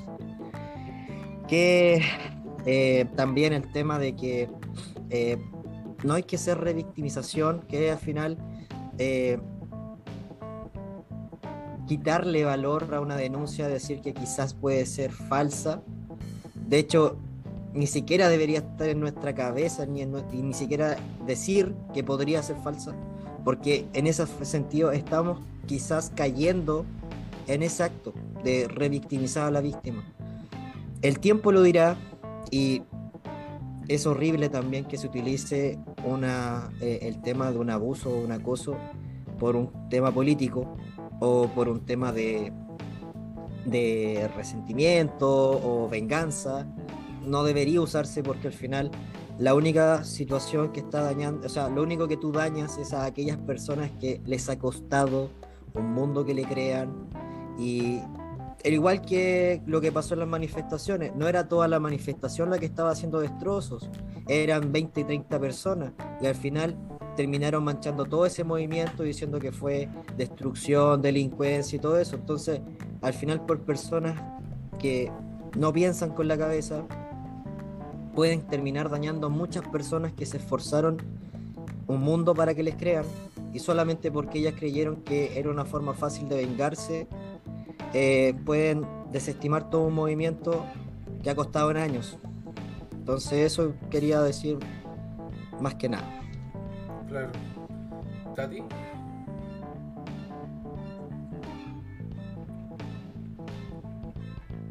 Estaba activado. Eh, puntitos cortos, la verdad. Eh, yo sé que a lo mejor eh, Pa- Pablo no quería, a lo mejor no me quería hacer sentir incómoda con respecto a hablar sobre una experiencia. He tardado años lidiando con esto, la verdad. Pero a veces siento que es la única forma de que la gente entienda. Me han tratado desde Procas hasta que soy un bot y que soy una fascista. Número uno, casi ni siquiera fue mi candidato en primera vuelta ni en las primarias. Número dos, acá me ves, no soy un bot. Y si hablamos de fascismo, ay Dios mío, te apuesto de que el bueno, así como el promedio votante de Kass, como el promedio votante de Boris, te apuesto que ni siquiera han leído el programa. Y es una pena, porque en ambos programas hay propuestas fascistas, les guste o no. Léanlo, busquen sobre el fascismo, cuáles son sus ideales, cómo son sus propuestas, cómo emergió, cómo se aplicó. Y créeme que vais a encontrar más de una propuesta fascista. Eso. Y yo creo que ni siquiera hemos hablado de Cass porque ya Cass está bastante funado y yo creo que como que ni siquiera es necesario descartar, descartarse en eso. Así Claro, que yo creo que es un tema aparte. Porque casi igual, si, si lo relacionamos al tema Claro. sexual, Ah, sí. hay algunos temas Tiene que podríamos- comentarios funados. Sí, y no solo eso, señora también, eh, que incluso el tema de la noticia que salió en 2018, que su misma señora lo acusaba de que no, no la dejaba tomar pastillas anticonceptivas, eso no estoy totalmente seguro. Eso ella es... Mm. Yo tampoco, por eso yo tampoco lo toqué, pero Sí. también yo nunca lo he leído, me lo han dicho. Porque creo, Así que creo que vi una noticia, pero tú sabes que en internet todo se puede photoshopear, entonces eso yo no estoy 100% seguro. A mí me que mandaron la noticia. Era una noticia del Mercurio, muy antigua. Sí, del y Mercurio. Me la mandaron. Lo Eh, que- Era. estaba Lo que, sí, lo que sí estoy seguro es de una, de una sesión que ella estaba, eh, porque creo que ella es abogada, eh, donde ella decía que la mejor forma para que una persona no se contagiara de alguna enfermedad era no tener relaciones. O que la única, la- la por la única razón que uno debería tener relaciones Método era para para, procrear. tener, para procrear, para tener descendencia. Claro. Entonces igual son pensamientos muy, eh, de, mi opinión, que yo, eh, yo sé que eh, usted me considera una persona de izquierda, ¿ya? Pero yo me considero una persona... Por ahí nomás. Ya, es que- es que a eso voy, yo me considero una persona Hasta liberal. por ahí nomás. Yo soy un liberal Sí, de centro un- izquierda. Yo me quedo con la persona que eres correcto y punto. Yo creo que más que darle un color político, porque yo ya ni siquiera, de hecho, una, una amiga, una persona que yo considera amiga, hace poco me dijo eh, que me había eliminado porque pensé que era adherente de casi. Fue como, ah, ¿qué? Y como, pero ¿por qué no se te ocurre hablar conmigo antes? Claro. Sí, a mí, de verdad, mucha gente cree que yo soy... No, voy a, voy a, voy a tirar acá una confesión en el, en el tiempo que tenemos. A mí antes, gente que no me conocía, que solo por el hecho de cómo luzco, así digamos, blanquito, ojitos de piscina y un poquito rubiecito, eh, Era adherente de la izquierda. de, no, que ni siquiera sabían que yo soy tal vez un poquito más de izquierda que derecha, me, me, decían que yo era fascista, que yo era, que era facho. Luego, yo soy lo menos facho que puede haber, solamente por el cómo me veo, ¿ya? Entonces, el, esa imagen que tal vez la gente, la, gente se hace solo por cómo uno es, eh, tanto en hombres y mujeres, como que solo reper- repercuta el hecho de que somos una sociedad machista y también eh, superficial. ¿Ya? Entonces, eh, el tema es que como vivimos en una sociedad que, que es tan superficial y tan machista y patriarcal, es difícil, eh, digamos, exponer estos temas sin que te, que te juzguen. En especial, eh, dependiendo. Si eres mujer, como que te, te tratan, ah, que eres una feminazi y todo. Y si eres hombre, como que te tratan como que no sé, que eres un maricón o lo que sea, por el tema del acoso. Como para centrarnos también en el tema. Katy. Eh, para continuar con lo que te quería comentar, eh, bueno, la razón de haber, de haber comentado eso fue por lo mismo, para que muchos intentaran entender, a lo mejor no de un caso tan externo como de una persona que ni siquiera conocemos su identidad, solamente el agresor. Eh, sino que mi caso tiene nombre y apellido y tiene una fecha, eso, eso iba. Y la verdad, valoro mucho eh, la fuerza y el valor que tuvo Jaime de contar, porque la verdad me ha tocado bastante ver cómo entre hombres y mujeres se burlan de eso. Y de hecho, hay algo que no creo que ninguno de los dos mencionó, el consentimiento no solamente para personas, o sea, como amigos cercanos o X personas, también se da en pareja, en relación. El consentimiento es en todo momento. Es como desde que hay personas que yo entiendo que son muy amorosas o son de tacto, de hablar con la mano y, son de muy abrazar, pero también tienen que aprender a respetar que a lo mejor a otro no le gusta, se siente incómodo. Hay otros que no, que sí lo hacen con su, con su qué, pero bueno. Es que hay personas que son más de piel pues, y, se dejan así claro. el, abrazo. Pero por ejemplo. Claro, pero no podemos asumir que todos son iguales. Correcto. Por ejemplo, a mí, yo si estoy con mi pareja, obviamente, claro, soy cariñoso, soy de abrazo y todo el tema. Eh, pero si estoy con una persona que yo no conozco, eh, obviamente como que mantengo mi, paso, así como... Es incómodo. hola, ¿cómo estás? Y, y, hasta que haya más confianza, no sé, el abrazo, el beso en la mejilla, o cuando ya hay una confianza bien, eh, no sé, pues el, el, brazo en el cuello, así como, hola, ¿cómo estás? Bueno, hola, Y si amiga. Em, pero ya cuando hay una confianza extrema, no, no, quiero usar la palabra extrema, pero una confianza grande. ¿Ya? Claro, es que va todo por un proceso y tú también tienes que ver cómo responde la persona en ese proceso. Si te da el pase, si no. Otra cosa que tú habías mencionado, el tema de, del aborto, la verdad, bueno, mi carrera es científica, lo que estoy estudiando. Em, hay muchos temas. En lo personal, por ejemplo, bueno, en ese tema se discute desde dónde comienza la vida hasta el sistema nervioso, la migración de neuronas, la formación de esta, hay toda una explicación. Pero también muchos se basan, no sé si ustedes saben, pero en la carrera de medicina se hace un juramento que se le llama el juramento, eh, Orcos, que es el juramento de Hipócrates. Hipócrates menciona eh, en una parte, en un extracto, y cito, Dice, no daré a nadie, aunque me lo pida, ningún fármaco mortal, ni haré semejante sugerencia. Igualmente tampoco proporcionaré a mujer alguna un pesario abortivo. Esto da para debate a largo. Yo creo que no es el tema, solamente lo que se haya mencionado. Entonces, cuando nosotros discutimos sobre aborto, derechos básicos de otras personas que a lo mejor no tenemos como idea como preconcebida de lo normal, pero partamos quién es normal y quiénes somos nosotros para juzgar al resto como quiere ir su vida mientras que no afecte tu metro cuadrado. Claro.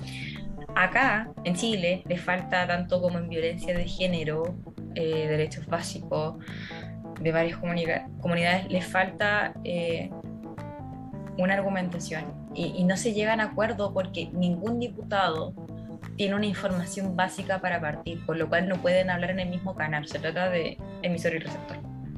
Mensaje de por medio. Entonces, el mensaje está fallando porque no tienen la educación correspondiente. La mayoría de diputados tienen asesores y me da risa cómo hablan con tanto poder. Es como, yo tengo la verdad absoluta, digo que esto sucede así, así, así. Y no.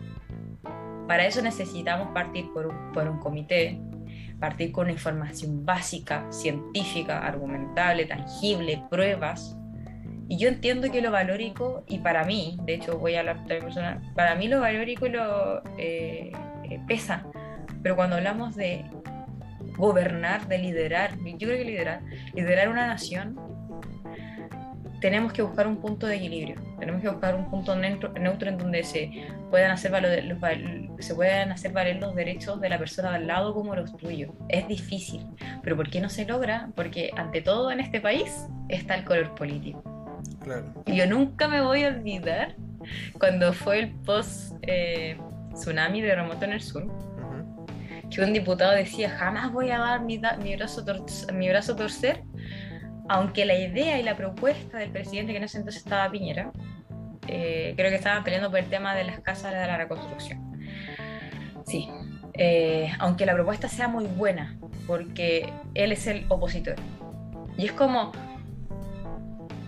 me estáis molestando. O sea, acabas de decir que vas a rechazar una idea por muy buena que sea, porque no es de tu partido, porque no es de tu color. porque no es de tu ideología, así jamás vamos a avanzar en este tema más que como decía Jaime, se parte por educación. En Chile nos sobra la plata. La viola... He conocido casos de mujeres y hombres que tienen que administrar los medicamentos porque una agresión sexual deja consecuencias. Deja un trauma, deja un trastorno de estrés postraumático, deja ansiedad, deja depresión y deja mil otros trastornos asociados también a esto. Y eso en Chile es caro.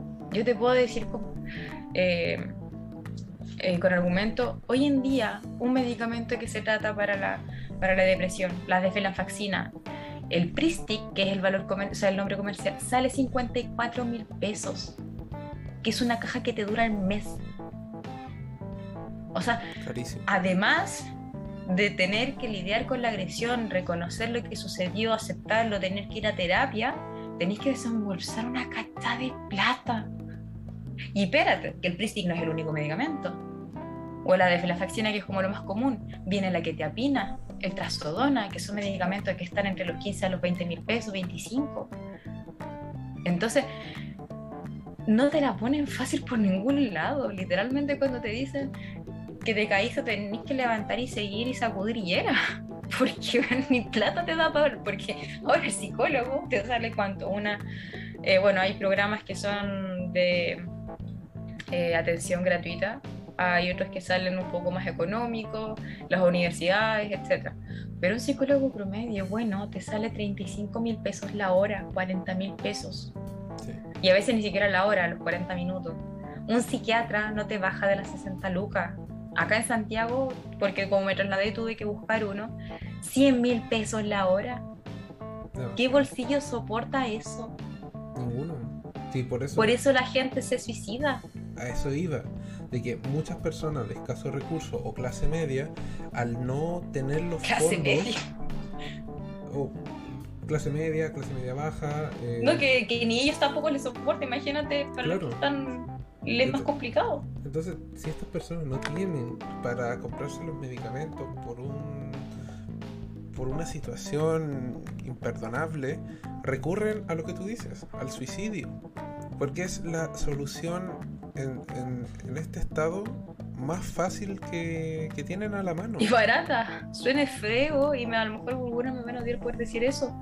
Pero hoy en día, el sentir que no tiene salida y no saber cuánto más dura esto, te sale más barato irte para otro lado. y, y esa nunca debería ser la opción. Esa ni siquiera debería estar en, el listado de opciones. Pero vivimos, porque perfectamente el tema de medicamentos se puede arreglar en el Congreso, una ley corta, pero no hay consenso, porque muchas personas no creen en esto. Porque, volviendo al tema del aborto, cuando una, una chica es abusada sexualmente, están claro. Ahora, eh, el tema de las tres causales y puede ella, la chica, someterse a esta decisión y antes de las 14 semanas someterse a un aborto. Pero recordar que costó sacar las tres causales. Y un grupo de derecha más tradicionalista, más tirado a la, a la, iglesia católica, cristiana o cualquier tipo de religión que está en contra de esta eh, situación de aborto, lo rechazó. Salió Hasta las pastillas del día después eran condenables en su momento. Imagínate que algo tan básico. Entonces, si tenemos, y, juntándolo, porque al final está todo unido, juntándolo con el tema de que tenemos un candidato presidencial como Cast, que es una persona muy tradicionalista, recordad que tiene 9, 10 hijos, que está en contra de, del aborto, eh, como dijo Jaime, si él quisiera derrogar las tres causales, no la tendría fácil. Pero recordar que cualquier ley que salga ahora, tanto en el periodo de, de Kass o en el periodo de Boric, no la va a tener fácil. Porque prácticamente las dos cámaras están 50-50. ¿Y quién afecta más eso? a las personas comunes y corrientes. ¿A quién afecta? A las mujeres y hombres que han vivido acoso, violaciones y que no tienen los recursos económicos para comprar esos medicamentos. Y acá puedo sonar muy negativo, puedo sonar muy trágico, pero lo digo porque los ejemplos a lo largo de los últimos 10 años hay de sobra. Tanto de mujeres como pasó con Antonia y el caso Praderas, o como chicas menores de edad que son abusadas. ¿Cuántas noticias de niñas abusadas en el Sename, tanto por sus cuidadores, por estos hombres y mujeres que deberían estar defendiéndolas, pero lamentablemente no lo hacen? ¿Y qué encuentran como mejor situación o respuesta? El acabar con su vida. Porque ven que no hay ninguna otra opción, tanto económica o social. ¿Por qué? Porque los políticos, los representantes de la gente, ven los intereses de un cierto sector nomás.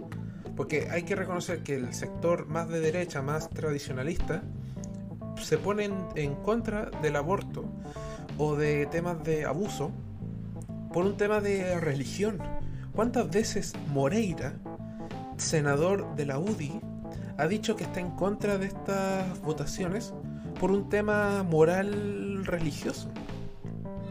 Pero al final, ¿cuántas personas no pierden sus vidas por un tema religioso que no debería estar metido en política? Jaime.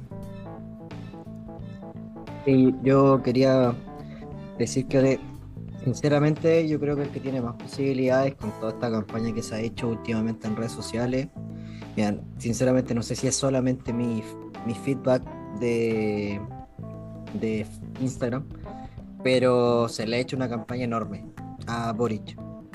Y como hablábamos en el podcast pasado, el como estábamos hablando en el podcast pasado, los 5 millones de personas que se dividieron en 6, ahora solo tienen una opción. Va a haber parte que se va a ir quizá a CAS, ¿ya? No creo que toda la totalidad de, de Sichel se iría a CAS, yo creo que una parte. Eh, y los demás que eran de izquierda se van a ir sí o sí a Boric, quizás los de Artes no. Y los de París, sinceramente yo creo que se van a votar en... deberían votar o no ir a votar, porque según lo que ellos mismos promulgaban en su, en su campaña, que estaban cansados de la izquierda y la derecha, están eligiendo entre la izquierda y la derecha, así que irían en contra de sus propias ideas. Así que si son consecuentes, yo creo que se van a abstener. Le gusta a quien le guste. Desgraciadamente el voto en Chile no es obligatorio.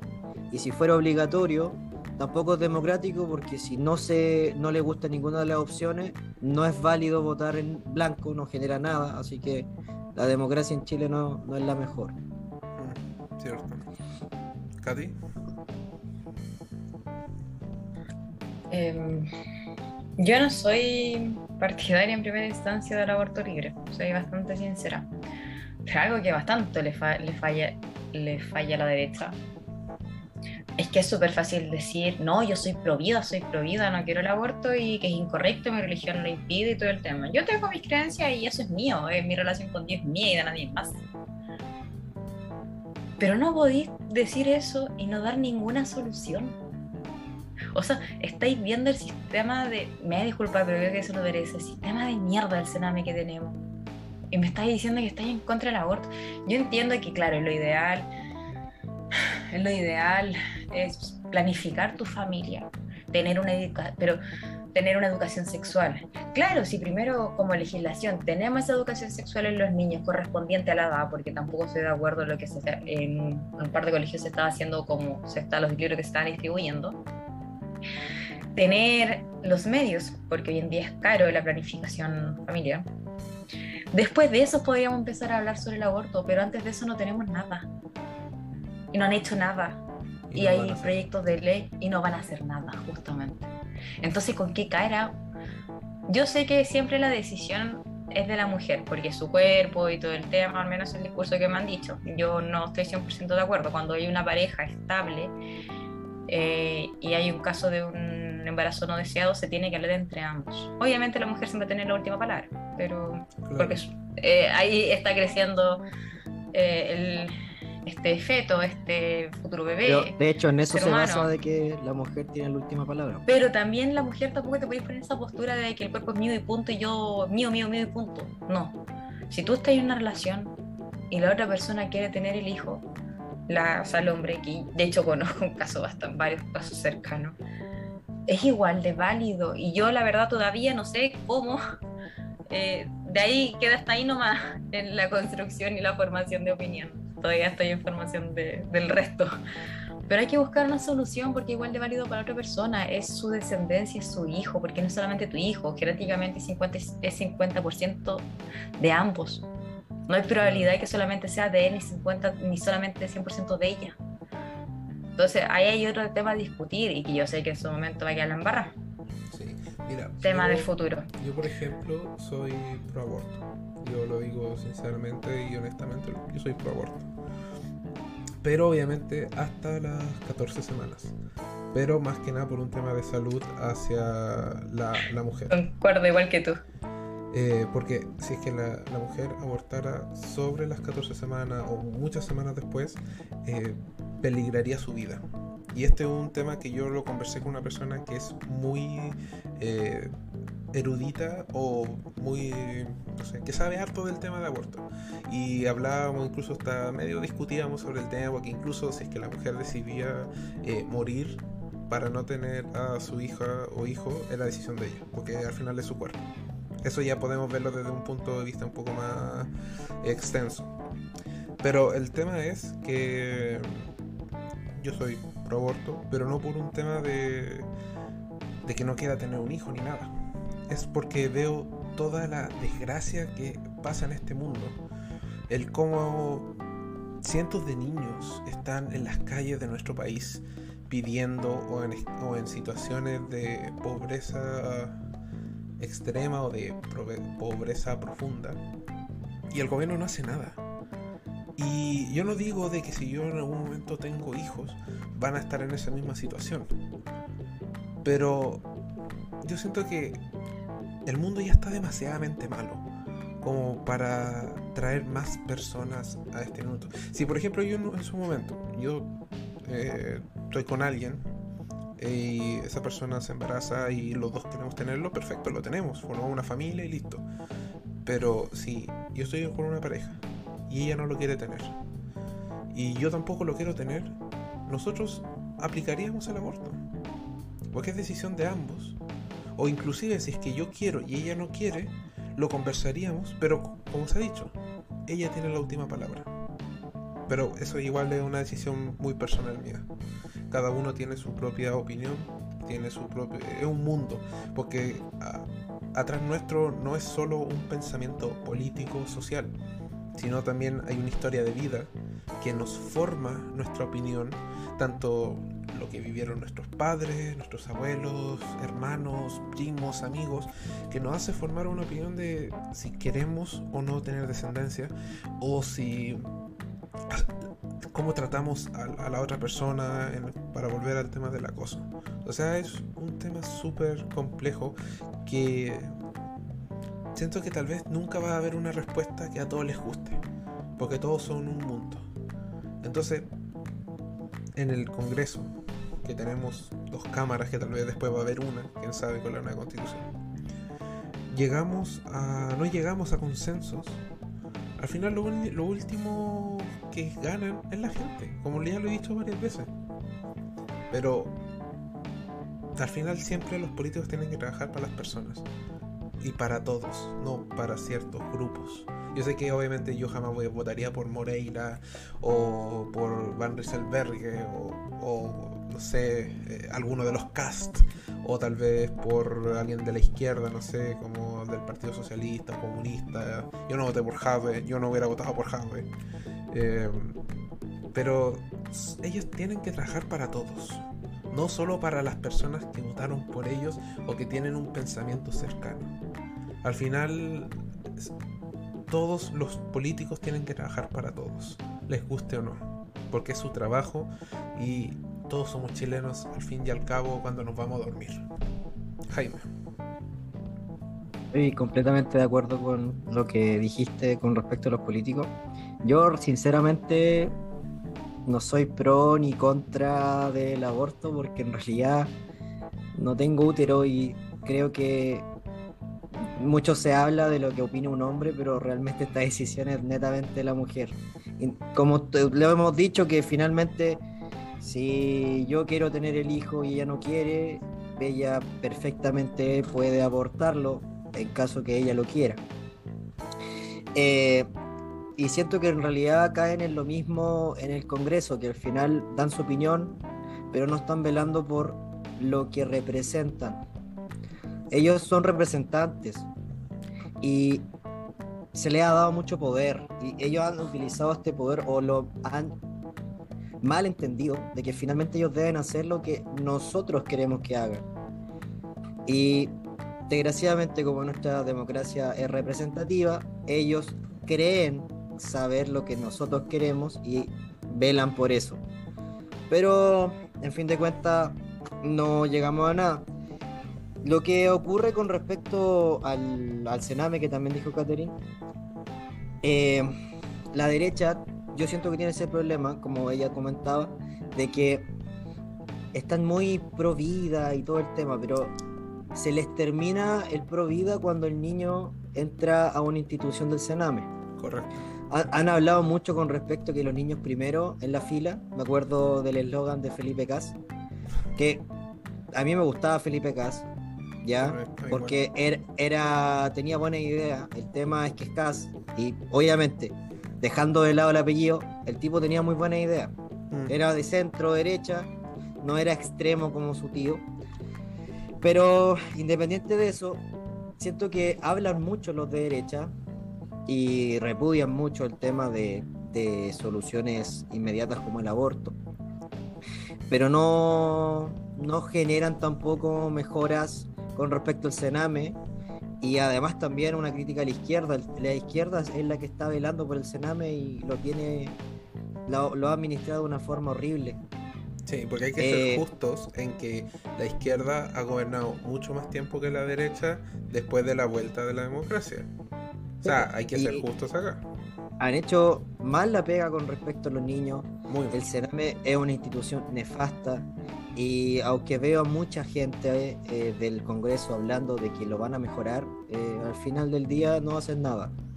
Se llenan la boca dando ideas, se llenan la boca diciendo que en un futuro va a existir, pero en un, de un momento a otro crean una ley de un día para otro anti-París. Porque es importantísimo para la democracia de que tengan que hacer campaña en, terreno y en persona. Lo cual encuentro como hay leyes más importantes que están congeladas en el Congreso, pero tú te demoras, o la ley Kaiser, que también es muy importante, esa sí yo considero que es importante. Pero ¿qué ocurre con aquella ley anti-Florcita Motúa, anti-Boric? O una ley para mejorar el Sename o para aquellos directivos que son de izquierda, que tienen el Sename, lo utilizan mal. Hay violaciones niños en el Sename. Hay todo un, un tema y que tanto la izquierda como la derecha no han hecho nada, solo hablan, pero poco hacen. Claro, y no solo violación en el Sename, recordemos los cuantos eh, informes documentales sobre tráfico de niños, tráfico de órganos en el Sename, tráfico de prostitución infantil en el Sename.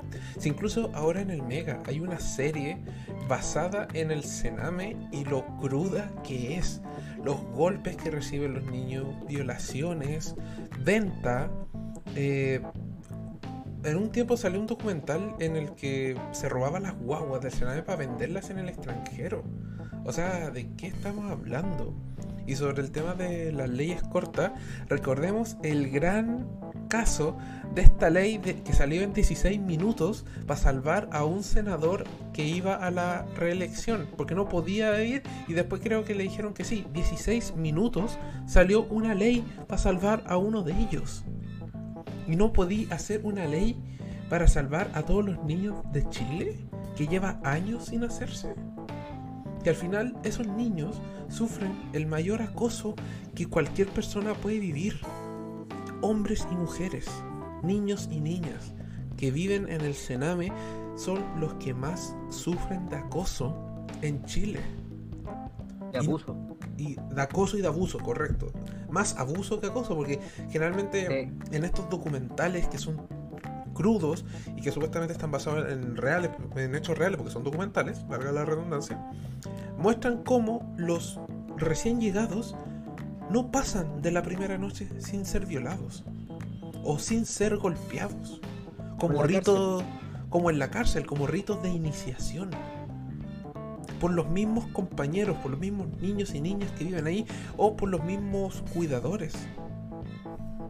Y no podemos hacer una ley corta para ayudarlos, pero sí hacer leyes cortas para salvarse ellos mismos.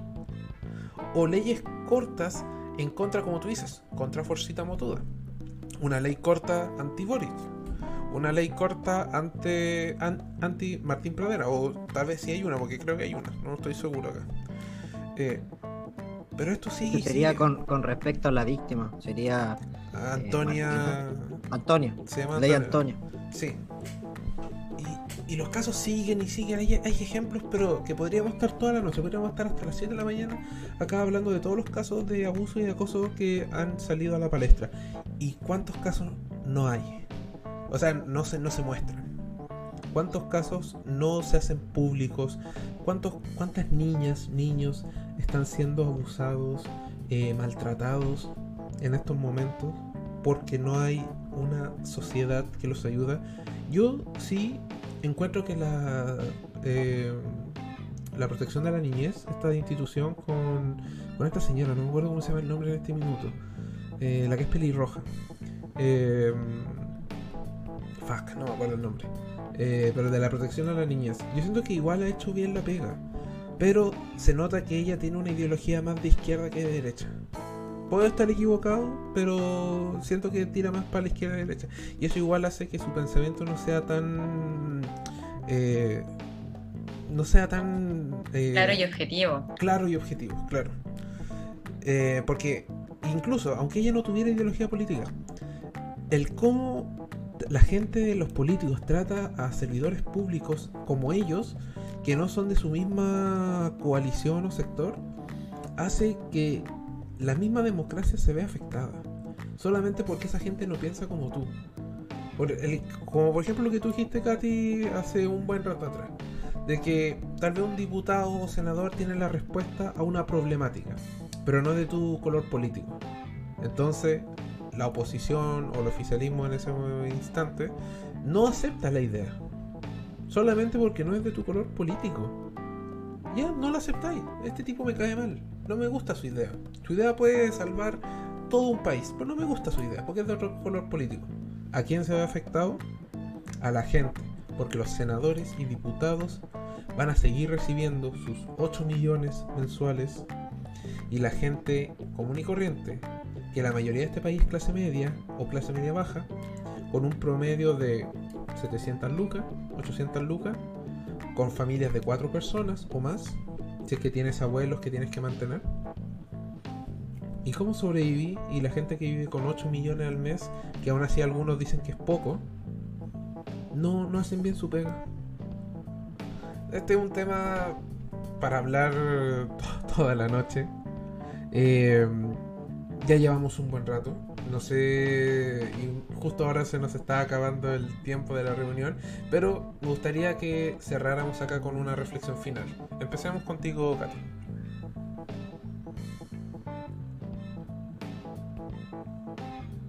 Em, sí. Em, algo cortito. Eh, gracias a mi mamá, yo estoy desde los 14 años en el voluntariado, eh, de distintas formas. Y yo he visto, bueno, como en redes sociales, muchos se sientan de su silla cómoda, en su camita, brigadita, a criticar nuestro sistema. Pero te invito a ser parte de la solución, a ir un fin de semana, apoyar alguna organización, a hacer ruta calle, eh, a ir a lo mejor a alguna escuela, si tienen, no sé, eres seco en matemáticas, ir de apoyo a algún colegio rural, o de riesgo social, te invito porque es súper fácil criticar y no hacer nada. Es como que está de moda, de hecho. Eso principalmente yo creo, con respecto al tema de los chicos que he visto bastante carencia en niños de riesgo social y vulnerable. Mm. Eh, como cierre, debemos dejar de lado un poco el tema de si eres de derecha o de izquierda, porque la verdad eso no nos va a llevar a ningún lado. Tenemos que empezar a construir una sociedad, a arreglar un país que la verdad está bastante ya quebrado para algo mejor y a ver que se sale algo de esto. Y me limito a eso cortito porque para que les dé el espacio también a ustedes a, a hablar. Jaime. Y quería comentar que la serie se llama No nos quieren ver. Está en HBO Max, así que para que la puedan ver, eh, en caso de que desconozcan lo que ocurre en el Sename, ahí tienen una visión bien realista. HBO Max no paga por esto, por si acaso. No, pero si me quieren eh, sponsorizar algún Claro. capítulo, contáctenme por favor. Claro. Pero eh, me cortaron toda la idea. Bueno, sorry. Eh, bueno, está, en HBO Max, eh, se llama No nos quieren ver, una visión bien realista, pero estoy seguro de que la realidad supera la ficción. Y para terminar, eh, estoy completamente de acuerdo con lo que dice Caterine. En caso, eh, es fácil reclamar, pero hay que hacer algo. Y está en nosotros poder cambiar Chile. Eh, eh, esta noche sonaba como súper políticamente correcto y me sorprendió bastante. Pero la única forma de poder cambiar el país, además de expresar cuáles son los problemas, es buscarle soluciones. Y desde la perspectiva de cada uno va a haber diferentes soluciones, pero también desde cada uno puede dar y entregar soluciones. Y hacerlas también. Porque de nada sirve solo dar soluciones y no hacer nada. Así que los invito a que intenten cambiar Chile desde lo que ustedes pueden y que salgan a marchar para que no, para que no salga por salga. favor. Bueno, Qué horrible, yo quiero comentar, pero eh, acá en este podcast en ningún momento se da la intención de votar por uno o por otro candidato o no votar. Simplemente elijan lo que ustedes encuentren que sea correcto.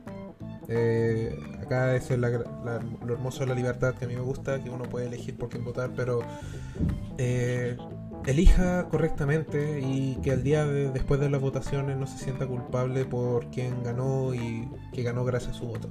Solo vote por lo que su corazón quiera o por lo que usted crea que es correcto.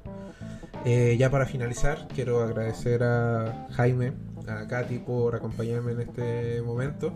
Sé que hubieron momentos un poco difíciles de hablar, de ya estaba ese nudito en la garganta, así que de verdad les agradezco mucho este tema. Seguramente los voy a utilizar en un podcast futuro. Ya Jaime está bien usadito, pero eh, lo voy a seguir usando. Así que de verdad les agradezco a ambos por echarme un cable acá, una ayudita. Y Gracias a ti, Pablo, de verdad. Muchas gracias por dar esta instancia. Claro. Nada Y- más que agradecer. Pablo, como siempre, es un agrado eh, poder estar aquí y dar mi opinión. De verdad, es un, es un espacio muy importante y bienvenido para lo que necesites. Yo estaré Muchas siempre ahí. Bueno, como se dijo, si es que HBO Max quiere patrocinar algún capítulo del podcast, bienvenido sea, o cualquier otra marca que quiera patrocinarme, bienvenido sea. Se necesita la plata en este minuto, así que bienvenido sea. Hay que pagarle a la gente que viene acá, porque lo están haciendo por amor al arte, cosa que los agradezco muchísimo. Bueno, me pueden encontrar en mis redes sociales, en Instagram como Black Fenrir, en Twitter como Black Fenrir. Y bueno, eh, hasta aquí. Eh, ya me puse un poco nervioso porque de verdad el tema fue, fue difícil.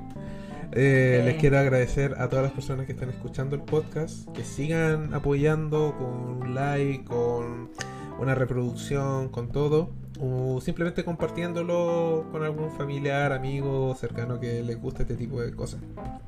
Se vienen Suscriban.